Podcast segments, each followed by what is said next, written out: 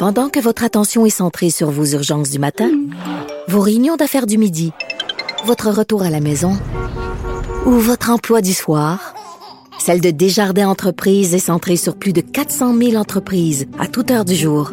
Grâce à notre connaissance des secteurs d'activité et à notre accompagnement spécialisé, nous aidons les entrepreneurs à relever chaque défi pour qu'ils puissent rester centrés sur ce qui compte, le développement de leur entreprise. Ici Ricardo. Et Émilie, marchand d'IGA. On a envie de vous inspirer à bien manger. À moins de 5 la portion. Suffit de repérer les produits valeurs sûres et de les cuisiner avec une de nos recettes. Les valeurs sûres, c'est bien pensé, hein? Bien sûr! Détails sur IGA.net. Joignez-vous à la discussion. Appelez ou textez le 187 Cube Radio 1877 827 2346. Hier, il faisait 23 degrés à Montréal. C'était complètement fou. On se croyait au printemps. Euh, ça a l'air que Montréal pourrait battre des records de chaleur au mois d'octobre. Est-ce que ce sont des bonnes nouvelles? Nous allons en parler avec Patrick de Bellefeuille, que vous connaissez bien, qui est présentateur à Météo Média. Bonjour, Monsieur de Bellefeuille. Bonjour, M. Martineau. Euh, Est-ce qu'on a le droit là, de dire été des Indiens? Je sais plus si tu, euh, si tu maintenant épouvant? Non. Il faut pas dire ça, c'est de l'appropriation culturelle. Je vois, en tout cas, je sais pas. Moi, je disais encore l'été des Indiens. Tu sais, j'étais un homme d'une autre époque. Alors, est-ce que c'est ça, là, actuellement? Est-ce qu'il y a eu un gel? Puis, euh, parce que ça prend un gel et après un redout pour qu'on puisse parler de ce qu'on appelait l'été des Indiens. C'est quoi le mot euh, correct qu'il faudrait utiliser? Maintenant, on va parler d'un redout automnal. Un redout automnal. Bon, ça y est. Alors, est-ce que c'est ça, actuellement? Là? Vous avez raison de mentionner euh, un des critères bien importants, c'est-à-dire qu'on n'a pas atteint le zéro degré. En fait, dans plusieurs régions du Québec euh, où on a atteint le zéro, je pense à la Côte-Nord, je pense au Lac-Saint-Jean, euh, je pense également à l'Estrie, ça s'est fait quand même cette année, 7 à 10 jours plus tard que la moyenne. Donc déjà, on avait un retard de ce côté-là. Mais il y a énormément de régions du Québec qui n'ont même pas encore connu leur zéro. Donc cette période dite de redout, qu'on utilisait le terme dont vous avez parlé il y a quelques instants, ben, ça peut pas techniquement être ça. OK, donc c'est pas ça. Donc c'est quoi? Est-ce que c'est vraiment causé? Parce que vous, vous êtes un, euh, un expert en changement climatique, ça vous intéresse beaucoup, vous suivez ça de très près. Est-ce que c'est vraiment un, un, un effet des, des changements climatiques, ça? Écoutez, c'est très possible. Ce qu'il va falloir faire, c'est essayer d'évaluer au courant euh, des dernières décennies et des prochaines décennies la récurrence de ce phénomène-là. C'est ça qui va nous dicter si c'est dû au changement climatique ou pas. Sauf que moi, j'ai remarqué une chose assez importante dans le discours du changement climatique qu'on n'avait pas euh, il y a quelques années, c'est le côté des scientifiques. C'est-à-dire que les scientifiques ont toujours refusé de euh, souligner un événement comme le résultat du changement climatique. Est-ce que la crise du verglas, c'est-à-dire au changement climatique? Est-ce que le déluge du Saguenay, c'est-à-dire au changement climatique? Tout ça, les scientifiques n'ont jamais voulu associer un événement précis au problème du changement climatique. Sauf que ce qu'on s'est rendu compte, c'est que cette année, avec tous les feux dans l'ouest du continent nord-américain, autant chez nous euh, au Canada mhm. que euh, chez nos voisins américains, euh, là, les scientifiques se sont prononcés en disant que c'était des événements directement liés au changement climatique, ce qu'ils n'avaient jamais fait avant.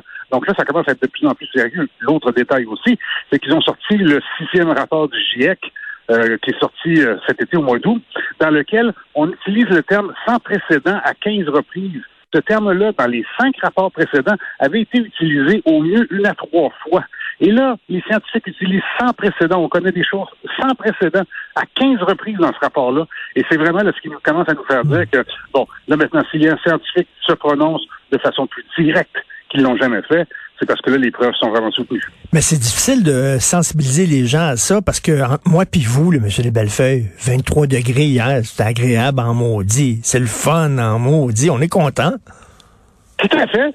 Tout à fait, mais euh, entendons-nous aussi au Québec qu'il y a des gens qui n'aiment pas l'hiver, il y a des gens qui n'aiment pas l'été. Il y a des gens qui n'aiment pas avoir chaud, il y a des gens qui n'aiment pas avoir froid. Donc, il y en a un petit pour tous les coups. À ce moment-ci, on fait plaisir à, certains. Maintenant, d'autres qui se serviraient euh, de ce moment-ci de l'année pour préparer, je sais pas moi, leur, euh, leur j'allais dire leur camp de chasse. Je pense que la chasse est déjà bien entamée, mais pour se préparer pour l'hiver, ben là, ils sont retardés, qui sont peut-être un petit peu plus déçus. Mais croyez-moi, ça fait 34 ans que je suis à Météo Média.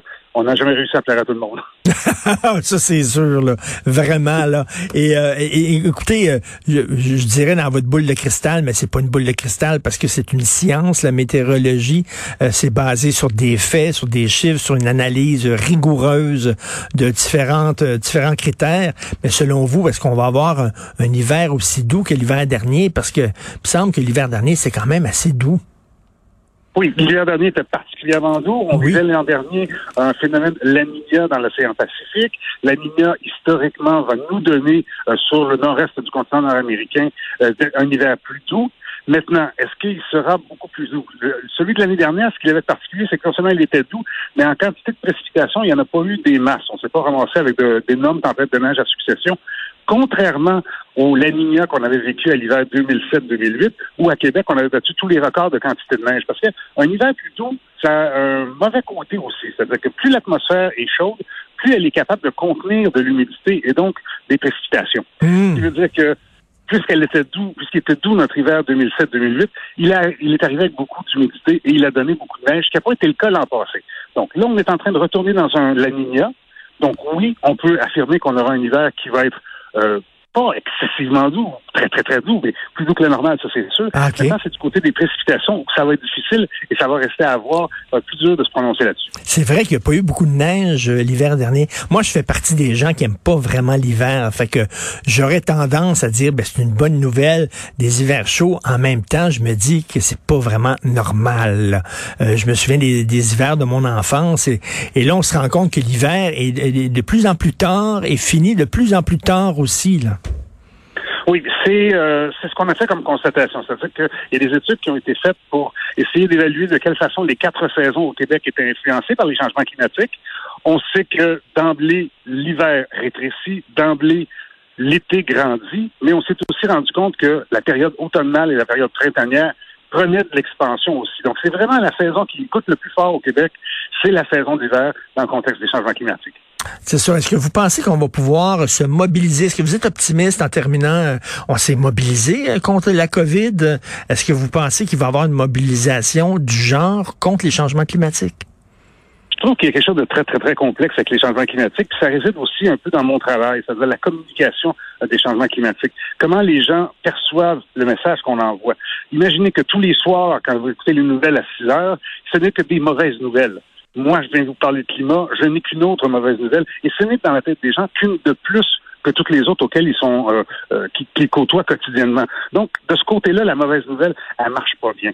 Mais je Hmm. pense que techniquement, ce qui devrait arriver, à mon avis, qui sera le plus efficace, c'est quand on pourra prouver qu'on a une nouvelle façon de faire, qui maintenant est verte, mais pas plus chère et, et plus agréable. À ce moment-là, je pense que tout le monde va embarquer. Pour l'instant, là, c'est ça le problème. Euh, tu as aussi le problème de distanciation. Tu montes un, un- un Québécois, un ours polaire sur une banquise, ben lui, euh, des banquises, il n'y en a pas dans sa cour. Puis les ours polaires, c'est bien loin de lui. Donc, cette distanciation-là, il se sent moins euh, euh, interpellé par ça, mais ça peut aussi être une distanciation dans le temps. Je sais que nous, au début, avec les scientifiques, on leur disait arrêtez de nous parler de 2100. Quand vous dites en 2100, on va être rendu là, tout le monde se dit oui, mais moi, je ne serai plus là. Puis Ben les oui. enfants non plus.